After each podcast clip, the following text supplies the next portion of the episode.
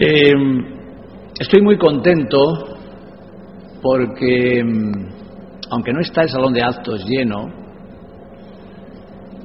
las personas que estáis aquí habéis venido porque os da la gana, porque estáis libremente aquí y porque en vez de estar en casa viendo la televisión, haciendo otra cosa, habéis cogido este tiempo para estar con nosotros en esta celebración. Así que gracias a los que habéis venido. Voy a hacer como el cura que dice, se mete con los que han llegado a misa y dice, la gente que no viene a misa, nosotros estamos aquí, ¿no? Bien, eh, pero os voy a decir una cosa antes de comenzar.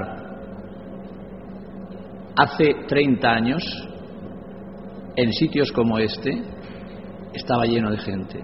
El nivel que tenemos de interés por la formación y la educación es tan deplorable. Imaginad que yo me llamara eh, Kiko no sé cuántos o fuera Belén Esteban o tal. Estaba esto abarrotado, lleno de gente por completo. El nivel de formación y educación que hay en nuestro país es muy bajo.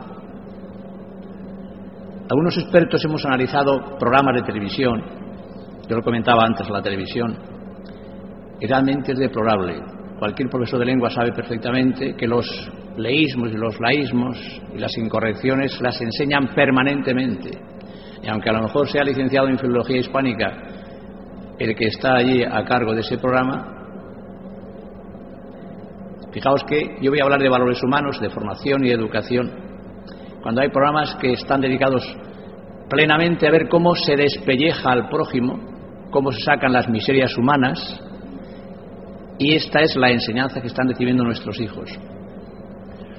Cuando me reúno con profesores, con padres como vosotros, me dicen en qué medida lo que vamos construyendo determinadas personas, que sabemos, como ahora analizaremos, la importancia que tiene para un ser humano la educación entendida como formación, como capacidad de conseguir que de una manera integral ese ser humano sea el mejor bien para sí mismo y el mejor bien también para los demás. Pero claro, si un país es y se convierte en lo que es la educación y lo que son las familias de ese país, y un ser humano es lo que es su educación, no hay nada más importante que yo sepa que formar adecuadamente a un ser humano.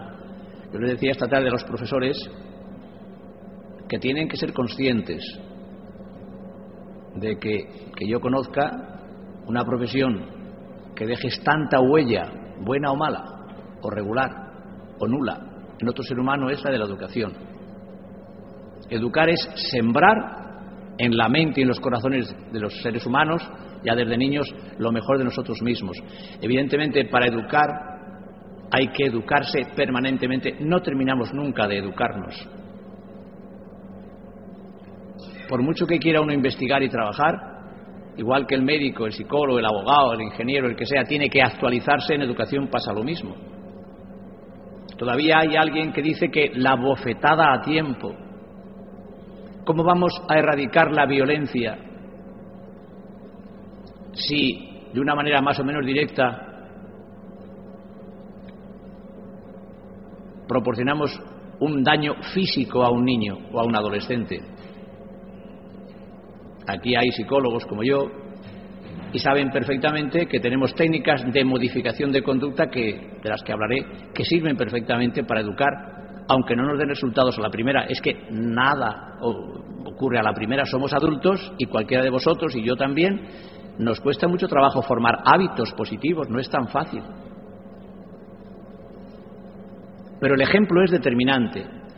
Y luego, fundamental, que las personas que trabajamos como educadores, padres, profesores, tengamos muy claro que, lo primero, el ejemplo arrastra, como digo, pero además enseñar estrategias y darle a entender, dejarle muy claro a ese ser humano que es, como yo le decía esta mañana a la una y pico, hasta las dos y pico, está hablando a los chavales, sois absolutamente inteligentes y capaces.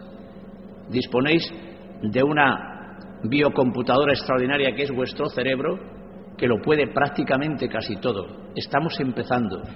No hay niños ni niñas tontos e inútiles, y quien nos diga eso se equivoca. Hay chicos y chicas que no están motivados, que no saben estudiar bien, pero su capacidad es tremenda. Y el que quiera que me lo rebata, es así. Cuando se confía en alguien, cuando a un ser humano, a la edad que sea, alguien pone su fe en él, yo he investigado con chavales de cualquier edad y un nivel normal de inteligencia. He cogido a estudiantes fracasados en matemáticas, hace unos 20 años lo hicimos eso, 15 o 20 años a eso, y los convertimos en profesores de otros niños que sabían menos matemáticas que ellos y les dijimos, tendréis dos puntos por encima de la nota que os merezcáis vosotros si conseguís que ese compañero o ese chaval que os hemos encargado que le preparéis en matemáticas apruebe. Y el 90% de los chavales, bien motivados, se buscaron la vida para que su padre, su madre, su tío, su primo, quien fuera, les explicara muchas más matemáticas y les, les prepararan para que ellos haciendo de profesor de otros que sabían menos que ellos, simplemente en dos trimestres habían conseguido estar muy capacitados. ¿Por qué? Ojo, porque en vez de sentirse seres pasivos que tienen que estar esperando a que otros le enseñen, ah, amigo, ahora yo tengo la responsabilidad de enseñarle a otros y eso va a tener un beneficio para mí. Esas criaturas se buscaron la vida. Tuvieron más éxito que unos estupendos profesores particulares, porque claro, la química que había entre un, chaval que sabía poco y otro que sabía un poquito más, y las ganas que tenía de demostrar que él era capaz de enseñarle, el que sabía menos preguntaba todas las cosas a alguien que sabía que tampoco sabía demasiado. Pero al final el éxito fue tremendo. Qué importante es transmitir al otro que puede, que vale, que sirve, que tiene posibilidades.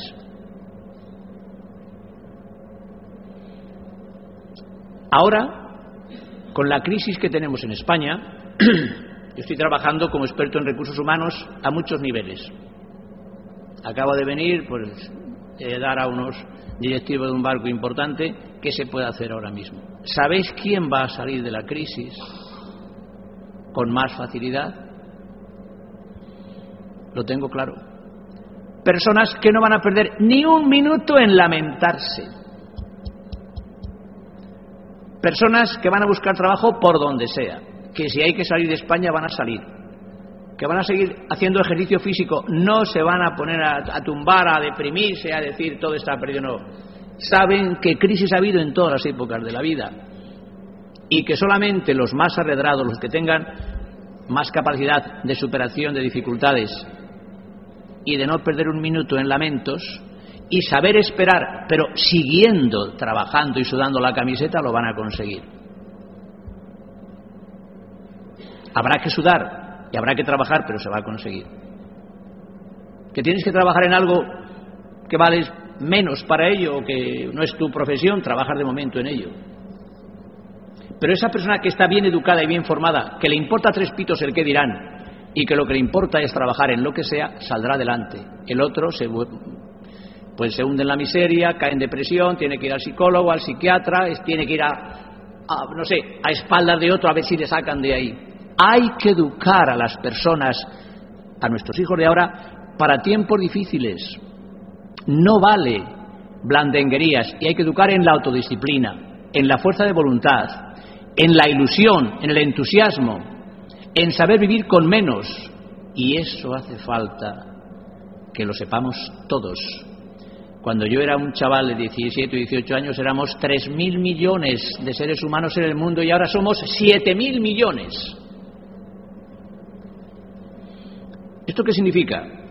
Que nosotros que queremos a nuestros hijos, yo ya tengo nietecillos y veo cómo mis hijos luchan, sé perfectamente que mi nieto mayor, que es Alejandro, que tiene siete años, ese va a estudiar chino, ya está estudiando inglés y seguramente pues tendrá que estudiar alemán. Y está formándose. ¿Por qué? Porque queremos que su padre, mi hijo, o quiero yo que soy su abuelo, que sea multimillonario. No, yo quiero que sea una persona formada para la vida, como se ha educado mi hijo. Y cuando mi mujer me decía, Bernabé, que Jesús tiene siete añitos, que eres inhumano, te levantas a las siete de la mañana a estudiar, tú te levantas a las seis a escribir. Y le decía, cariño, por favor, permítelo, quiero hacer un niño fuerte, que le va a hacer falta. Y yo tengo ahora un hijo y una hija, tengo dos hijos, que gracias a que les he formado con mucho amor, pero con una gran autodisciplina, la vida no puede con ellos por mal que les pudiera ir, no les va mal. Pero están ahí, cuando yo han pasado por dificultades y le he querido ayudar, mi hijo me ha dicho, papá, tú me has formado. Yo os digo lo que sé y lo que he aprendido, como a mí me formó mi padre. Yo soy educador porque mi padre hacía de profesor sin haber ido nada más que hasta los nueve años, dando clase a los analfabetos de mi pueblo, un pueblo conquense con mil y pico habitantes. Y yo con ocho años era ayudante de él. Mi padre me decía, hijo mío, serás lo que quieras ser, yo confío en ti. Y eso yo no tengo palabras suficientes para agradecerlo. Cuando tienes un padre que confía en ti, y me dijo, yo puedo darte pocas cosas, pero te tengo que decir que procura siempre hacer el bien por encima de todo y que tu vida sea fructífera para ti mismo y para los demás. Serás lo que quieras ser, solamente lo conseguirás siendo buena gente y con voluntad.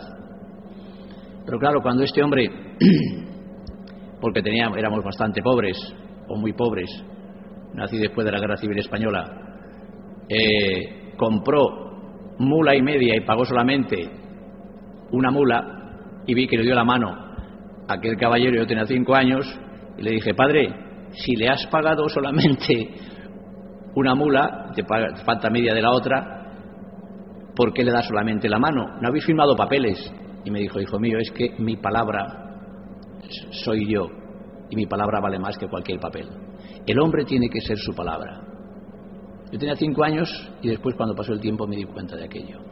Esa educación que nos daban entonces, aunque no supieran muchas cosas, era esencial. La gente tenía palabra. Tenía palabra. Si me pasa algo, ya verá madre cómo hacemos para pagarle a este hombre. Este hombre se fía de mí. Esos valores son los que nos hacen falta. Y yo estoy aquí precisamente para decir que lo que vale el oro o el platino, aunque esté metido dentro de una gran suciedad, sigue siendo oro y platino. Tenemos que formar a nuestros hijos para que sean fuertes, para que estén preparados. Tenemos todos los medios actualmente para capacitarse,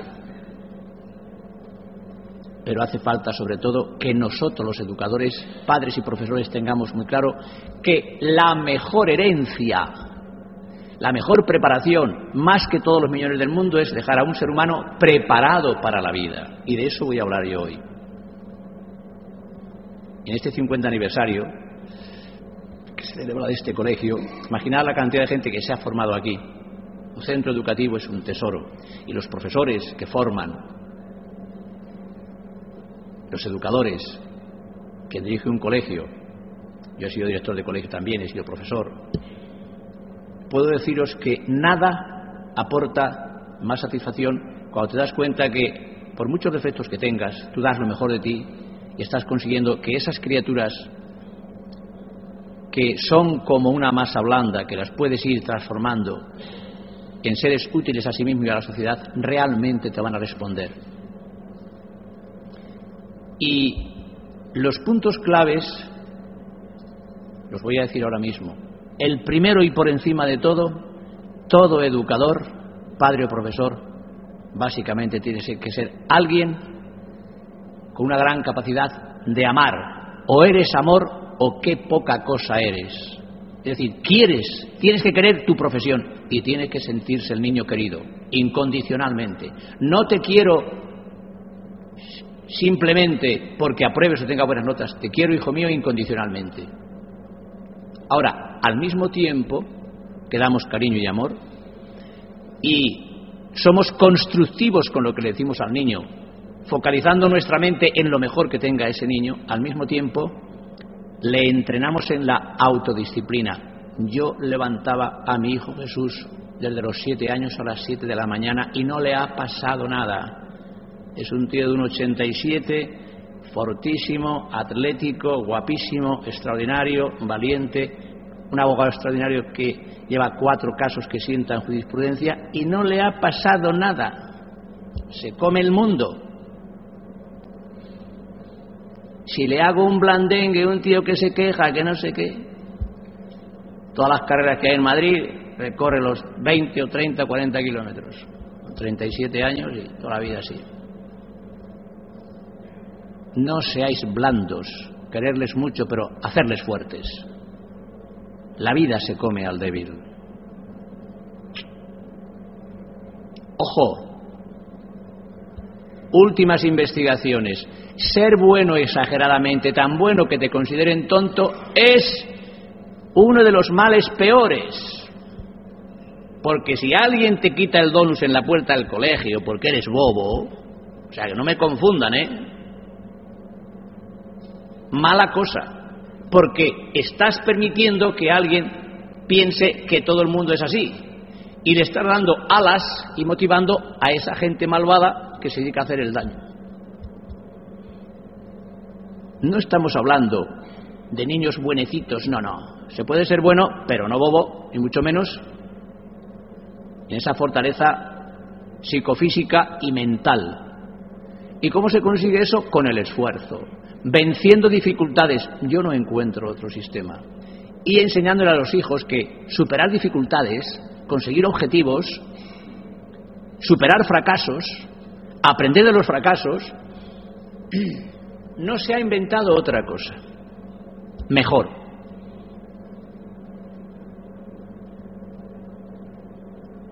Claro, alguien que nunca se ha caído, que nunca se ha equivocado, me diréis, hombre, ese niño buenecito, si tenemos que educarle para que sea bondadoso, sí. Pero repito, hay investigaciones que demuestran que esas criaturas no son felices y por donde van crean problemas porque hacen que otros se aprovechen de ellos. Entonces, hay que educar, repito, en esa capacidad de reaccionar de una manera positiva, pero que no piensen que eres un bobo que no confundan la bondad con ser alguien que se deja dominar. Que nadie te programe tu hoja de ruta. Tú tienes que mandar en ti mismo. Tienes que saber decir no y ser asertivo cuando hay que decir no. Y ese niño que sabe decir no, cuando llegue, pues como le ocurrió a mi hijo Jesús, un tipo que le quería vender droga o tal, y se puso pesado, pues ya podéis imaginar lo que ocurrió. Puso contra la pared, tú de qué vas, tío, olvídame. Y se acabó hace falta crear gente fuerte. Yo no, no penséis que, aunque mi apellido sea tierno y me llame Bernabé, que Bernabé significa hijo de la consolación o de la profecía, el que se dedica a consolar, y lo hago en mi profesión. Pero mis alumnos me llamaban el tierno duro, porque les quería, era tierno, les quería, pero les exigía. Hay que exigir. Lo siento. Con todo el cariño del mundo, pero con toda la, fuerza. Entonces, lo que viene el mundo que viene está hecho para gente inteligente, gente bondadosa, que haga el bien. Pero, repito, que no se equivoquen. Y eso es muy importante. Yo me estoy dando cuenta, en mi vida profesional como psicólogo, que cuando alguien demuestra que, o sea, permite que le pisen una vez, el mundo está hecho de tal manera que le pisan una, dos, diez veces y eso no puede ser. Me estáis comprendiendo perfectamente, ¿verdad? porque eso tiene que ver con la formación. Entonces, fijaos bien los puntos que voy a dar para formar a un ser humano capaz de disfrutar la vida y de ser un bien en su profesión para sí mismo y para los demás. Empezamos. Hay que transmitirle a ese ser humano que es tu hijo, tu alumno, que es un ser único e irrepetible. Podéis ir tomando nota. Voy a dar 14 o 15 puntos. Es un ser único y irrepetible. Que él tiene que ser su propia marca.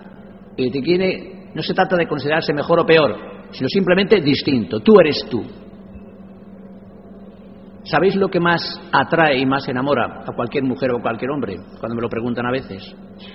No es que el tío mida 1,90 y sea no sé cuánto de guapo, ella sea una Claudia Schiffer o tal. A quien le guste Claudia Schiffer, a mí me gusta otro tipo de mujer, pero bueno.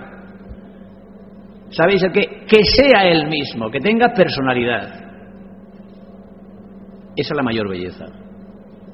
Porque imaginad que todos fueran clavados a un modelo de esto de esculturales y la mujer es igual, llegaría un momento en que, pues llegaba, yo que sé, con todos mis respetos, alguien como el Fari que en paz descanse, que era graciosísimo y se llevaría de calle a todas las mujeres, por ejemplo. ¿Por qué? Pues porque era distinto, siempre que tuviera personalidad. O sea, tenemos que transmitir a nuestros hijos que son seres únicos, irrepetibles, capaces de desarrollar todas las cualidades y, sobre todo, que pueden que tienen todas las posibilidades. Por eso lo primero que he dicho a los chavales esta mañana era esto, tú puedes, tú vales, tú sirves. Ahora, oye, hay que sudar la camiseta, pero tienes cualidades. Es como, yo que sé, un cochazo, un Mercedes 500 que puede correr a 300 por hora, pero, claro, tienes que pisarle. Tienes que poner la carretera, tienes que poner en marcha. Punto dos. Si quieres, puedes. Siempre que mantengas pensamientos, sentimientos y actitudes positivas. ¿Qué significa eso? Pues que tienes que hacer las tareas, que tienes que creer en ti mismo. Siempre decir, no, yo no valgo, es que yo no puedo, es que es muy difícil, jolín, es que es total. Ya la hemos fastidiado. Cuando empieza alguien a decir, no, es si eso, jo, fíjate, ¿y cuánto tiempo cuesta eso? ¿Y cómo lo voy a conseguir? Es que es muy difícil. Mire usted, pues, ¿qué quiere? No se ha inventado otra cosa. Bernabé, ¿cómo es posible que entre 27 años escribas 50 libros? Muy fácil. Todos los días, sábados y domingos, también, de 6 a 9 de la mañana, yo estoy escribiendo. Me levanto antes que los gallos. ¿Veis que me pase algo? Esta mañana yo me he levantado a las cinco y media, estoy aquí, he dado tres, esta es la última conferencia. He dormido dos horas porque mi mujer tiene un problema de un pinzamiento y llevo dos noches sin dormir, atendiendo a ella que no me pasa nada, ¿no? Estoy entrenado. ¿Veis que estoy así caiducho o algo? No. La verdad es que me anda un postre poco pecaminoso y a lo mejor me ha puesto las botas, pero bueno, en cualquier caso, quiero decir que estoy casi siempre así. ¿Por qué? Porque estoy entrenado y porque disfruto con lo que hago. Dadme una persona que disfrute con su trabajo y ya no. Los psicólogos hacíamos antes muchos test. Ahora, yo cuando alguien disfruta, un profesor que disfruta con el trabajo, un médico que disfruta con su trabajo, cualquiera, alguien que trabaja en la banca y disfruta atendiendo a la gente y tal, no os preocupéis, ya no hace falta nada más. Disfrutadores de la vida, no muermos. Y sobre todo la gente que se está quejando constantemente. Es que fíjate, que cómo está la vida, es que no sé qué, vale que te pego.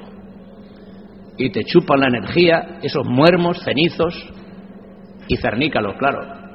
Que no, hombre, que no, que te dediques a disfrutar de la vida y que seas alguien que vaya sembrando alegría por la vida. Mirad la página mía, cluboptimistavital.com www.cluboptimistavital.com Ya veréis cómo os ponéis la... Ahí tenéis el caso de Mari Carmen, que le habían dado cuatro meses de vida hace cuatro años y sigue viva y todos... Bien, claro, cuando le dije, Mari Carmen, mientras sigas pensando todas las cosas negativas que tienes, nada vas a poder. Le voy a hacer caso, Bernabé. Y ahí está. Iba en silla de ruedas, ya no la tiene. Esta muente puede muchísimo, pero tienes que creer en eso y tienes que ponerte las pilas. Se pueden conseguir casi milagros, llamo milagros humanos, no de los otros, que son de Dios, milagro humano, con esfuerzo, con tenacidad.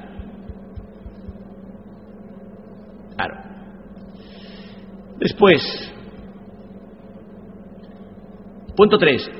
Todos los seres humanos cometemos errores, no hay nadie perfecto. Y qué maravilla no ser perfectos. ¿Quién aguantaría una persona perfecta? ¿Alguien vive con un ser perfecto? Pobre desgraciado, ya estás destrozado. ¿no?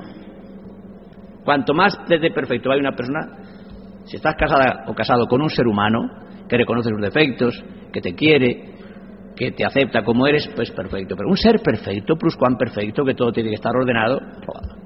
Uno de esos que van a mi consulta, ven esto aquí abierto y no, por favor. Llegan a mi despacho y me dicen que el cuadro que tengo allí, de lo que sea, digo, no, no, ordeganízame lo que quieras. Están para allá. Porque tiene que estar todo, o sea, pierden el tiempo en ordenar las cosas. Sé eficaz, que las cosas estén a tu servicio. Por tanto, hay que saber que cometemos errores, pero a un niño se le educa diciendo, hijo mío, mira, si una cosa te sale bien, perfecto, lo celebras. Y si te sale mal, aprendes. Y a la próxima procuras no hacerlo mal. Pero mira, papá y mamá también se equivocan, no ves, no pasa nada. Ahora el padre o la madre que el niño hace algo tal ya le echa la bronca. Fatal. Porque el niño que se da cuenta que si se equivoca puede corregirse, estupendo. Ya lo corregirá antes o después. Somos humanos y hay que aprender de los errores y hay que encontrar alternativas. Y mirad, los americanos dicen que no ponen eh, al jefe de ninguna empresa importante a alguien que no haya cometido los suficientes errores y haya aprendido de manera inteligente de ellos. Y lo hacen muy bien. Mirad, una persona que nunca se ha caído, que nunca se ha equivocado, que nunca se ha pegado con nadie, pues está Sí, sí, se ha pegado también. Yo me he pegado, yo he hecho judo y karate y eso, soy un tío que soy, soy pacífico, pero si alguien me ataca o tengo que hacer algo mío, no me voy a quedar quietecito. Es que estás preparado. Es que la vida es esta, ¿eh? Cuidado. Es esta la vida. Otra cosa no. Yo toco tierra, ¿eh? Piso tierra. No os preocupéis que no soy violento. Ahora soy karateca mental, básicamente. Pero claro, estoy entrenado. No pasa nada, sí es estupendo lo que hemos practicado artes marciales es una maravilla todo eso, porque tú siempre te controlas, siempre tienes tu media sonrisa. Evidentemente que no te toques las narices, pero procura ser pacífico. Entonces, esa seguridad, que es otro punto, hay que tenerla, hay que crear personas seguras, que no se metan en líos y que mantengan la calma, por favor. Entrenad a vuestros hijos en que sean calmados, que se enfaden los otros, que pierdan los nervios los otros, tú tranquilo hay que entrenarse. Hay que hacer relajación, hay que hacer meditación, hay que hacer respiraciones profundas, hay que tener autocontrol. Mando yo en mi vida, no mandan los demás, no mandan las cosas y no mandan las personas. Yo decido cuál es mi situación emocional y si quiero enfadarme ahora más o menos. Decís, hombre, Bernabé está diciendo tonterías, eso no se puede. Claro que se puede conseguir. Y yo he conseguido, en chavales que se metían con ellos en el colegio, por ejemplo, pues que esas criaturas, es que eres idiota, es que no sé qué, y decir el otro, el chaval, en vez de asustarse, decirle, uy, mucho más de lo que tú piensas, mira, soy idiota, imbécil, pero es que me da igual lo que pienses de mí. Ya le ha roto los esquemas al otro, ya no sabe qué hacer. En cuanto le pierdes miedo al otro, ya no sabe qué hacer contigo. ¿Cómo se está controlando a la gente? Pensad, por favor. ¿Quién te hace que tengas miedo a lo que sea? Estamos en un colegio religioso. Cuando alguien me habla a mí de un Dios castigador, digo, vete a 200 leguas de mí. Yo solamente creo en un Dios amor. No me vendáis a un Dios castigador. Que ya cuando era pequeñito me decían que allí en el infierno me iban a poner como si fuera una tostadita. Váyate para allá, hombre, bobadas. ¿Quién te ha dicho esas tonterías? Ya han quitado el limbo, ¿no? No os molestéis porque he hecho teología igual que un cura, o sea que no os preocupéis. Hay por aquí algún sacerdote puede hablar conmigo de tú a tú y yo con él de tú a tú que se han adaptado la iglesia a los tiempos, pero ¿cómo van a, una criatura que no ha bautizado a un, limbo ahí donde ni, chicha ni limonada? Que eso va contra el sentido común. Por eso digo, Yo creo en un Dios amor, no me sirve el otro. Un Dios que esté esperando al pobre ser humano, que bastante tenemos con lo que tenemos para ver cómo te lleva al infierno, para que estés allí como una tostada con un fuego eterno. Por lo que más queráis. ¿No veis que es una incongruencia? Si alguien se siente mal por lo que estoy diciendo, levántese y, y yo le tranquilizo, le relajo.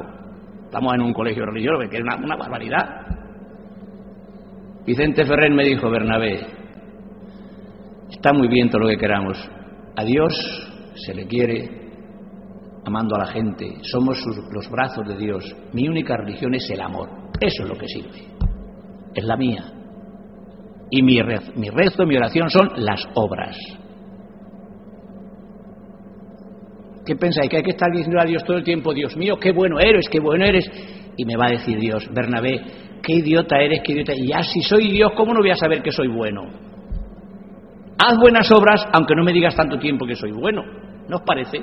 ¿Tengo lógica o no? Pues por aquí habrá alguien temblando diciendo, está haciendo un pecado por eso. Tranquilos. Aunque no soy cura, os confieso. No pasa nada, hombre, si Dios es solamente amor. Y nada más y nada menos que amor. Qué tranquilidad da eso, ¿verdad? Quien os meta miedo desde cualquier campo no interesa. Se manipula a la gente con los miedos. No forméis a vuestros hijos en los miedos. Hombre, está un tío con una pistola o está loco borracho, una bebé. Tendrás que defenderte o salir corriendo, tonto lo vas a hacer. Pero otro tipo de miedos de manipular, no. No. Cread seres valientes, inteligentes, que no les manipulen metiéndoles miedo. Hay que enseñar a disfrutar de las cosas pequeñas, no de las grandes cosas. No hace falta tener el coche más importante o la casa más grande o tal. Es decir, tú donde vives es tu cuerpo, cuida tu cuerpo, estate a gusto contigo mismo. Disfruta de algo tan normal como estar con tus padres, una puesta de sol, una comida familiar. Las cosas normales, sencillas, son las grandes cosas. Disfruta de tus arrugas, tu vejez que vas teniendo, estupenda, y no te pongas unos labios, unos pechos o tal, que luego todo es falso y no tienes ni personalidad ni nada. Qué ricas y qué bonitas las arrugas que tenemos todos y que demuestran que la vida pasa por nosotros. Los que son más jóvenes, pues que vienen, los que no, pues tratamos de conservarnos como podemos. Pero no les deis demasiado, salvo que es una cosa que, sea, que hay que corregir. Pero sabéis el daño, la gente que llega a mi consulta, pues claro, es que quiero, tengo que ir todos los años porque me quito de aquí, me quito de allá. Claro, si me desnudo, pues me saca por aquí, me cuelga una cortina que no veas. Claro, la cara tengo estirada para allá. Me han puesto un morro bicho. Pero si está bien como está. Entonces, el no aceptarse, no aceptar los años. Educad a vuestros hijos para que estén a gusto con lo que tienen. Piensan que ser más alto, más guapo, batas y la belleza es una cuestión de cualquier persona que es ella misma ya es bella por sí misma. Todo está en tu coco. Hay que pesar lo que dicen que hay que pesar. Y veo a la princesa, a, Leticia, a doña Leticia, y digo, madre mía, esta mujer comerá algo. No sé. Que yo respeto a todo el mundo, pero no pasa nada porque se tenga, oye, las señoras y los caballeros, es que yo estoy más o menos normal, pero que no pasa nada si te sobran tres o cuatro kilos, que viene muy bien, vamos, que tampoco pasa nada. No hacer problema de todo. O sea, pues no enseñemos a los hijos a hacer problema de las cosas. Bien, después, plantearse objetivos que puedan ser conseguidos. Hay gente que quiere ser médico en dos años. No, no. Plantéate metas capaces de conseguirlas. Y que vaya tu hijo sabiendo qué medios tiene que poner y los vaya ya poniendo y vaya viendo cómo se va acercando hacia los objetivos, hacia los éxitos, precisamente cumpliendo esas metas que se ha dado a sí mismo. Otro punto fundamental sería el solamente permitir que activen pensamientos, sentimientos y actitudes positivas.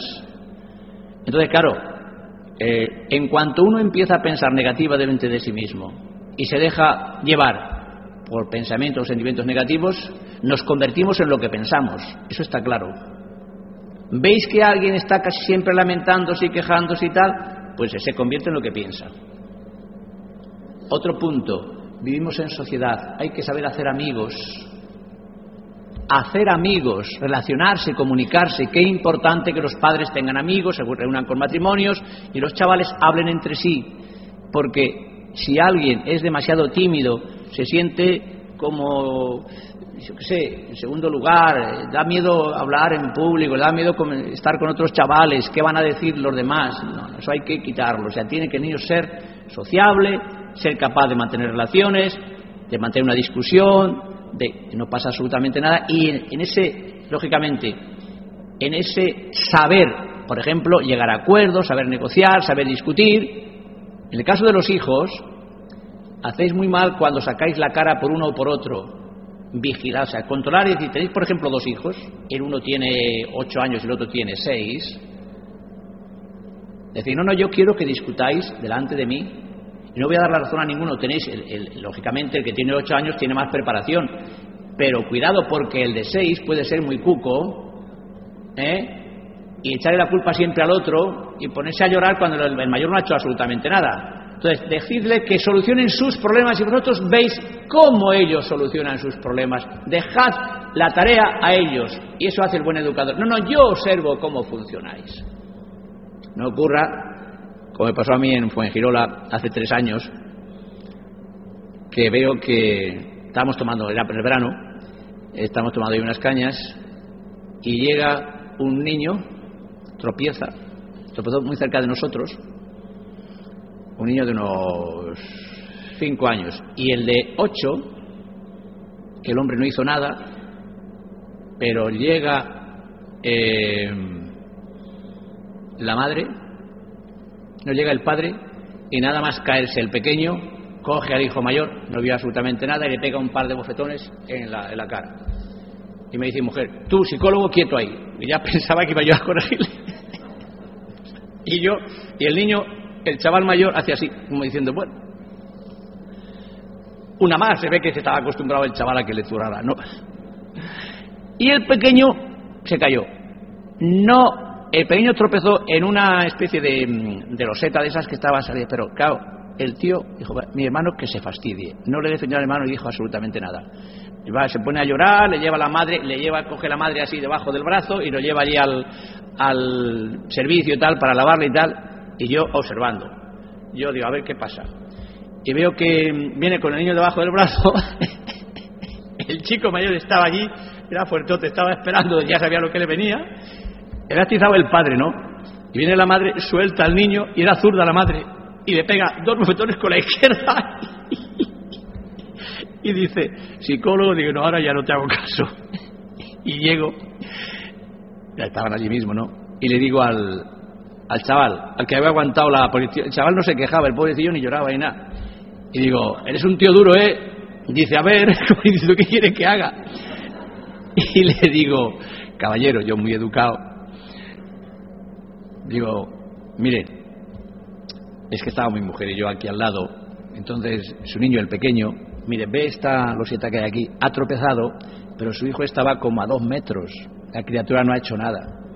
Digo, por cierto, señora, ¿qué brazo izquierdo tiene usted? Le ha pegado dos bofetones al chaval. Digo, ¿te duele? Dice, va, un poco, pero bueno. Digo, eres un tío duro, ¿eh? Total, que al final. Entonces no, digo, mire usted, a veces ocurre estas cosas. No ha hecho absolutamente nada. Y le dice al pequeño, ¿tú por qué te callas? Dice, bueno, se ríe el tío. O sea, ¿cuántas veces a lo mejor el pequeño es un pillín y permite que caiga sobre el otro? El... O sea, que hay que dejar que los niños entre ellos, estando nosotros controlando, aprendan a dirimir, a solucionar sus problemas. Y no pasa nada, aunque sean un poco, y si es un lunes adolescente y no tal, son, tienen que respetarse y tienen que, sin llegar a las manos, que discutan delante de los padres para que aprendan. Bien, fijaos bien que es muy importante que el niño aprenda a elegir y a expresar su opinión. Imaginad que vais a ir de vacaciones y, bueno, no decidáis solamente los padres, al final se va a hacer lo que vosotros queráis, pero permitir que ya sean un poco adultos, aunque sean pequeños, y que tomen decisión. Oye, vamos a votar, estamos cinco, sois, vos, o sea, bueno, sois tres, tres hijos, y podemos ir a, yo qué sé, a Marbella, podemos ir a Valladolid, aunque en Valladolid no queda muchas vacaciones, pero se puede ir a Valladolid también, porque a lo mejor hay una familia allí, o puede irse a una casa de esa de campo, lo que sea. A ver, y que el niño de 5 años, el pequeñajo, que ya, que pueda votar, lo mismo que la hermana que tiene 14, que es la mayor. Eso a los chavales le da a entender que ellos tienen su entidad, y eso es bueno y positivo. ¿Eh? Que se sientan participando en la clase. Que no, como tú eres pequeño, no, no. Yo también puedo pensar, ¿eh? Importante. Por favor, hogares donde la gente ría, se divierta, cuente chistes, tenga sentido del humor, que la gente se abrace, que se feliciten, que disfruten de las cosas, que no haya caras largas, que no haya personas de estas que parecen están amargadas todo el día, que les deben y no les pagan. esos padres que están ahí eh, obtusos, no sé, esas criaturas a la menor ya la tienen encima. Si se puede ser muy formados y muy educados, pero por favor, ser optimistas, generar ilusión. Está demostrado que personas demasiado tristes, demasiado pesimistas, demasiado mmm, quejicosas, generan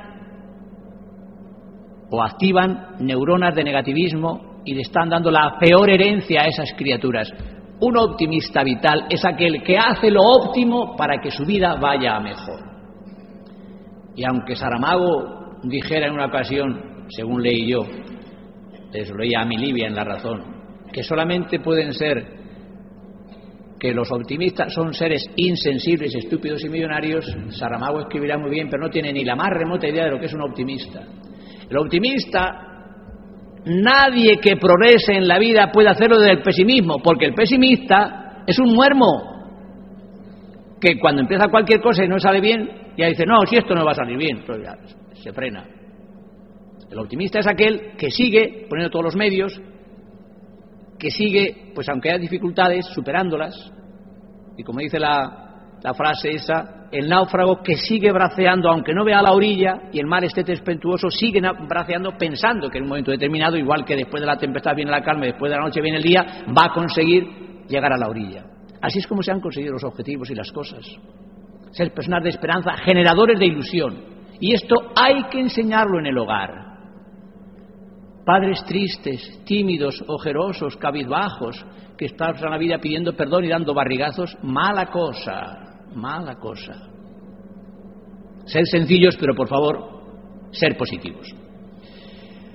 Importante, después de ese buen humor, oye, enseñarle a los hijos, aunque no tengamos muchas cosas, pero daros de vez en cuando un homenaje. O sea, fiesta que celebréis, que se vea, aparte de esa alegría, que hacéis algo absolutamente especial, pues como iba un cumpleaños o, o como sea, ¿no? que haya muchos momentos en los que, a pesar de, además de esa alegría, eh, con lo que tenemos disfrutamos, porque no es cuestión tanto de tener muchas cosas cuando de disfrutarlas. Eh, yo he entrevistado en los últimos siete años a unas 190 personas mayores de 90 años muy positivas y he aprendido mucho. Estas personas uno de ellos, mi tío Paco, que tiene 94 años, 94 años. ¿Y cómo está el tío? Pero, madre mía. Pero los que he entrevistado, siempre cuando voy y tengo tiempo, fijaos bien qué características tenían. En primer lugar, eran personas, curiosamente, que no han sido demasiado comilonas. Se ha mantenido Mm, físicamente tirando a anormales a su peso, pero siempre con una actitud positiva. Me decía una, una señora, una valenciana de, de 94 años, que yo le dije, usted debe tener unos 80 años, y ya, caballero, usted me está mirando con mucha ilusión. Y entonces veo que está moviendo la cadera. Dice, ¿ve este movimiento sexy que tengo de cadera? Digo, pues sí, sí, ya, ya me doy cuenta. Pues mire, me operaron de la cadera y dijo, ya tengo una cosa positiva, me ha quedado un movimiento que seguramente le pone a, los tíos, digo, no me diga, ya ha visto que se ha fijado usted en el macizo ese que va por ahí con esos músculos en los brazos, y dice, oye, caballero, que yo todavía soy persona, ¿eh? Y soy mujer. O sea que, con ilusión, con optimismo, con ganas de reír, divertida. Ya cuando se puso más seria me dice, pero usted sabe que yo, me está entrevistando, me hace una pregunta que me va a hacer usted, señor psicólogo. ¿Cuál es? ¿Qué quitaría de mi vida? ¿Sabe que le digo? Nada, porque todo me ha ayudado. Dije, madre mía, mire usted, ¿qué lección me ha dado usted? ¿Cómo se aprende de la gente? Me quedo con todo. Mire, he enterrado a dos hijos y a cuatro nietos. Usted sabe lo que significa eso. Se te parte el corazón. Pero he aprendido que todo, todo eso te sirve para vivir. Le di un abrazo y dije, mire usted, me ha ayudado muchísimo ¿Y cuánto se aprende de la gente que tiene muchos años? Todo sirve para vivir. Hay gente así. No penséis que el mundo ha llegado así por la buena donde estamos. Hay mucha gente estupenda, fuerte, tenaz, valiosa, que han luchado. Pero hace falta gente que sepa crear trabajo, gente que con su inteligencia ayude a un país. Esa gente es tenaz.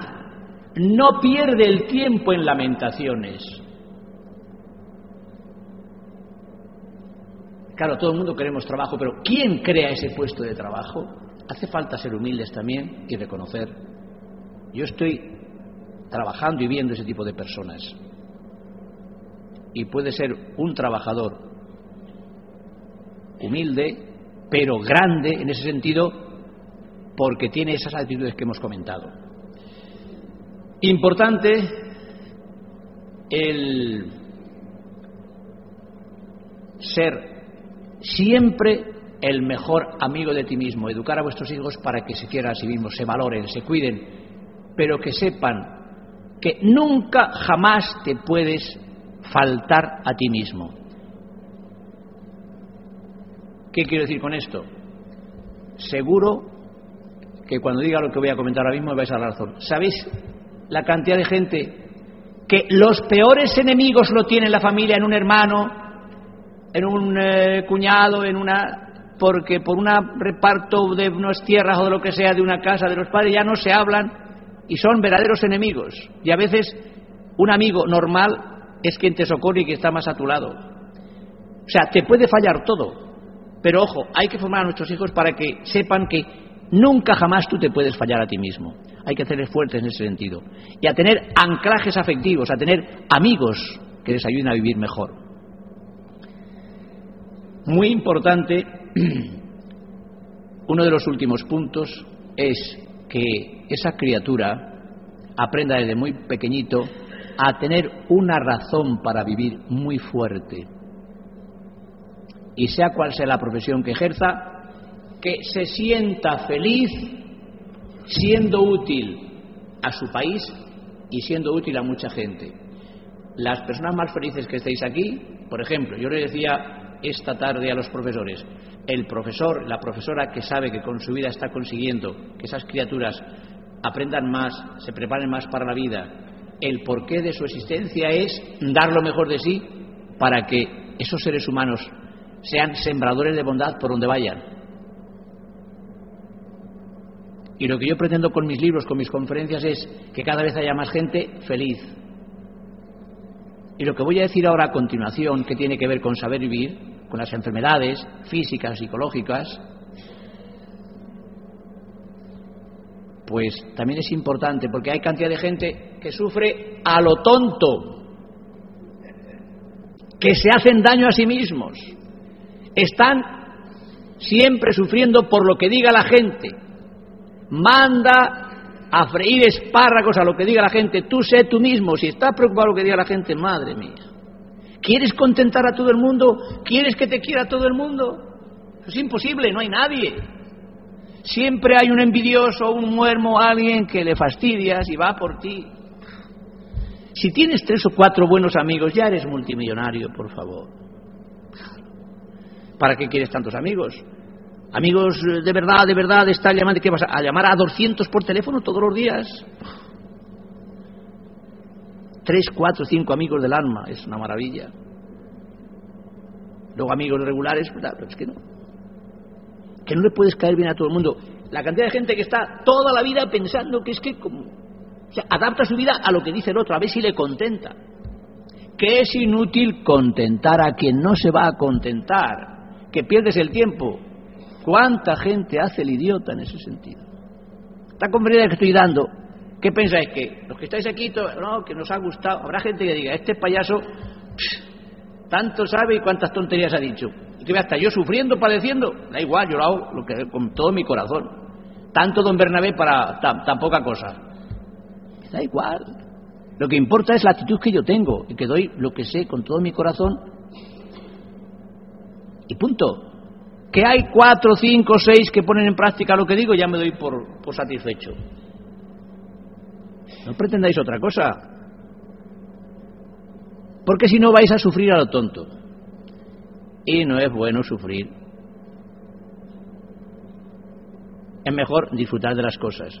Y cuando las cosas no vienen mal, pues aceptarlas y seguir adelante. Normas para la vida. Punto uno. Esto era para educar. Esto para vosotros y para que sigáis mejorando vuestra vida. Punto uno. Oye, date homenajes, cuídate a ti mismo, disfruta de la vida, porque si eres un disfrutador de la vida, eres una persona muy positiva y te cuidas, vas a poder dar mucho. Si no, te, eres un pobre desgraciado que está siempre lleno de penas, de miserias, de quejas, de lamentos. ¿Y qué vas a dar si estás siempre amargado? Hombre, no. Que te baile el alma, además del cuerpo. Sé una persona divertida, ríete. 15, 20 carcajadas al día es lo mínimo. Y celebra la vida constantemente, constantemente. Qué suerte que estás vivo.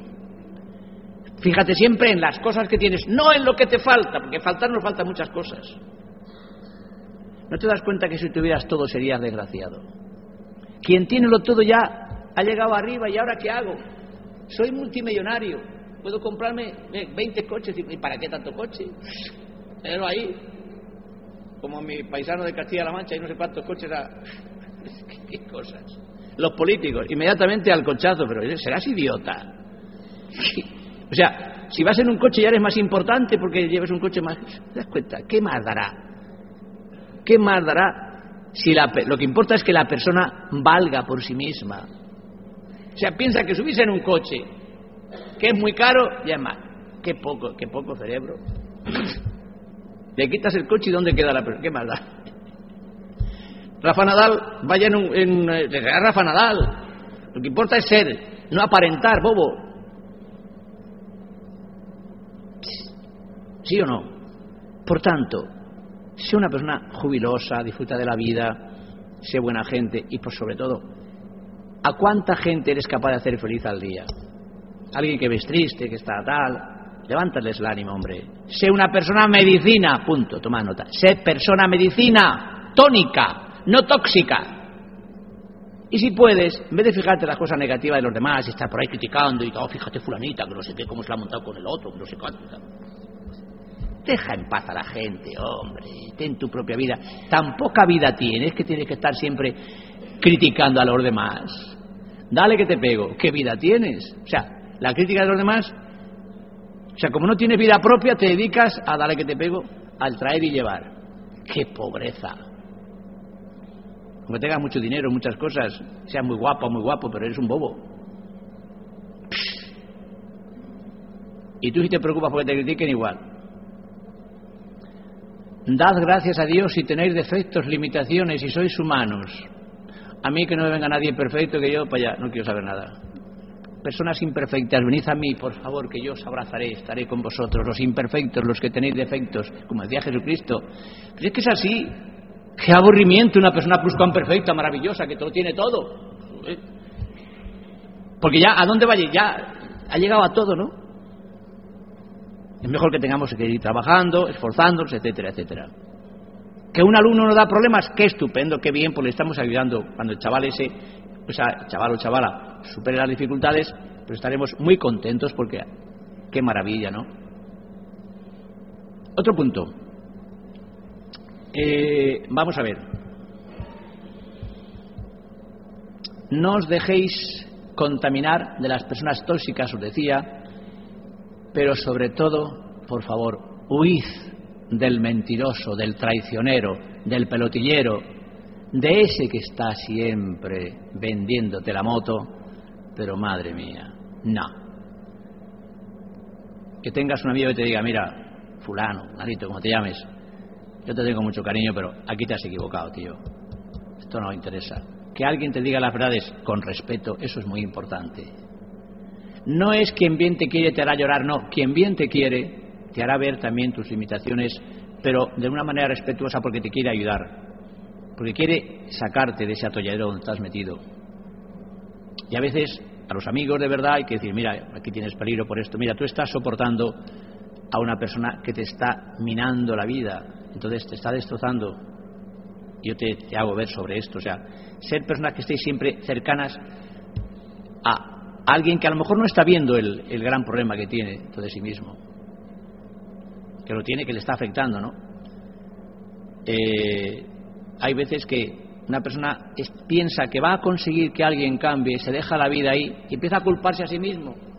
Yo en muchos casos en mi profesión he tenido que decir, mira, es que hay personas que no van a cambiar nunca y tú te estás dejando la vida.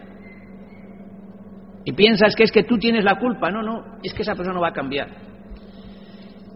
Y finalmente, esa educación integral que tenemos que dar, decía hacerles fuertes, pero al final el resumen total de todo ello es conseguir que una persona acepte la realidad que le ha tocado vivir y que sepa que tiene que vivir ahora mismo, hoy. Yo estoy disfrutando en este momento, no me cambio por nadie ahora mismo, mañana será mañana.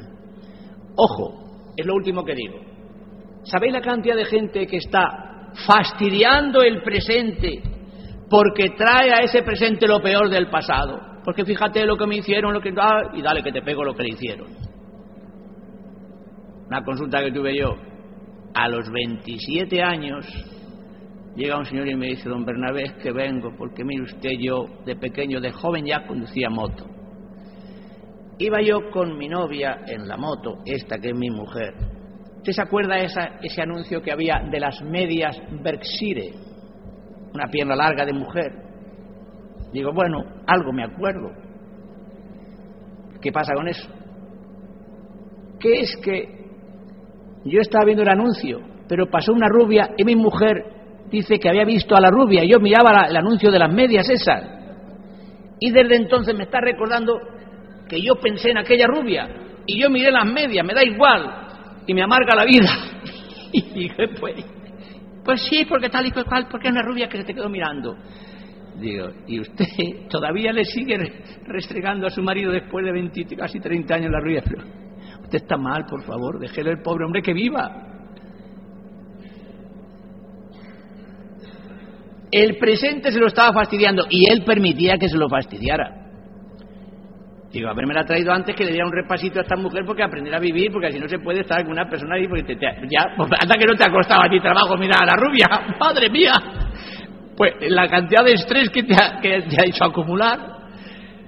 O sea que yo estoy mal, digo, está usted fatal, pero fatal, de remate, señora, de remate, va, pues, Usted sabe lo que, que sabe este hombre, digo, claro, así pasa que usted está tan jovenzuela y el pobre está está remata, estás arrugado, estás asqueroso, hijo mío, que no hay forma, te, ha amargado la existencia, me lo dije eso, pero entendeme, por haceros reír. Pobre hombre, lloriqueando, ya no sé qué hacer. Qué buena persona el hombre porque dice que yo miré el anuncio de las medias, pero no lo miré a ella, no la miré a ella. Dice, aunque fueran las medias, pero miró una pierna de mujer. Pobre, que estaba la pierna ahí, estaba las medias, ¿qué quiere que haga? tú imagínate. Pero hay gente que sufre con esas cosas, ¿no? Que coste que no lo tenía preparado para que, al final, vive el presente. Y hay otras personas que se están poniendo en lo peor de cara al futuro, que ya es el remate, y joroban también el presente, el caso de no vivir el presente. Los inteligentes, entre los que estamos aquí, todos los que nos encontramos, por favor, todos, para la vida, para la vida, tampoco exageremos, somos aquellos que nos dedicamos a vivir el presente. Oye, el futuro no lo tenemos. Ahora, tener un estrés anticipatorio poniéndose en lo peor es lo más estúpido que hay. ¿Sabéis que el 94-95% de las cosas que tienen a muchas personas preocupadas toda la vida, ella dice, ay Dios mío, si se me muere mi Pepe, y Pepe no se muere, la entierran a ella y encima está llorando porque le moría el Pepe. madre mía. Y luego el Pepe, además, el tío, el buey suelto bien se la me fíjate, y la pobre mujer llorando porque se le moría el Pepe.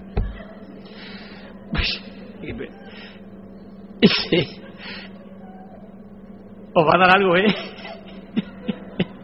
Pero es que esto es real. Y yo sufro muchísimo, pero ya veis, sufro con cierta alegría. Ya no llego a subir demasiado. Digo, es que os quiero quitar estos problemas. Es que la gente no hay problemas, sino personas problemáticas. ¿Cómo se, cómo se complican la vida? Con lo fácil que es ponérselo uno fácil a la propia felicidad. Pues no, señor, tienes que machacar tu presente poniéndote lo peor de cara al futuro. Se ha emocionado el, el cámara, ¿eh? se, ha reído, se ha reído hasta la cámara.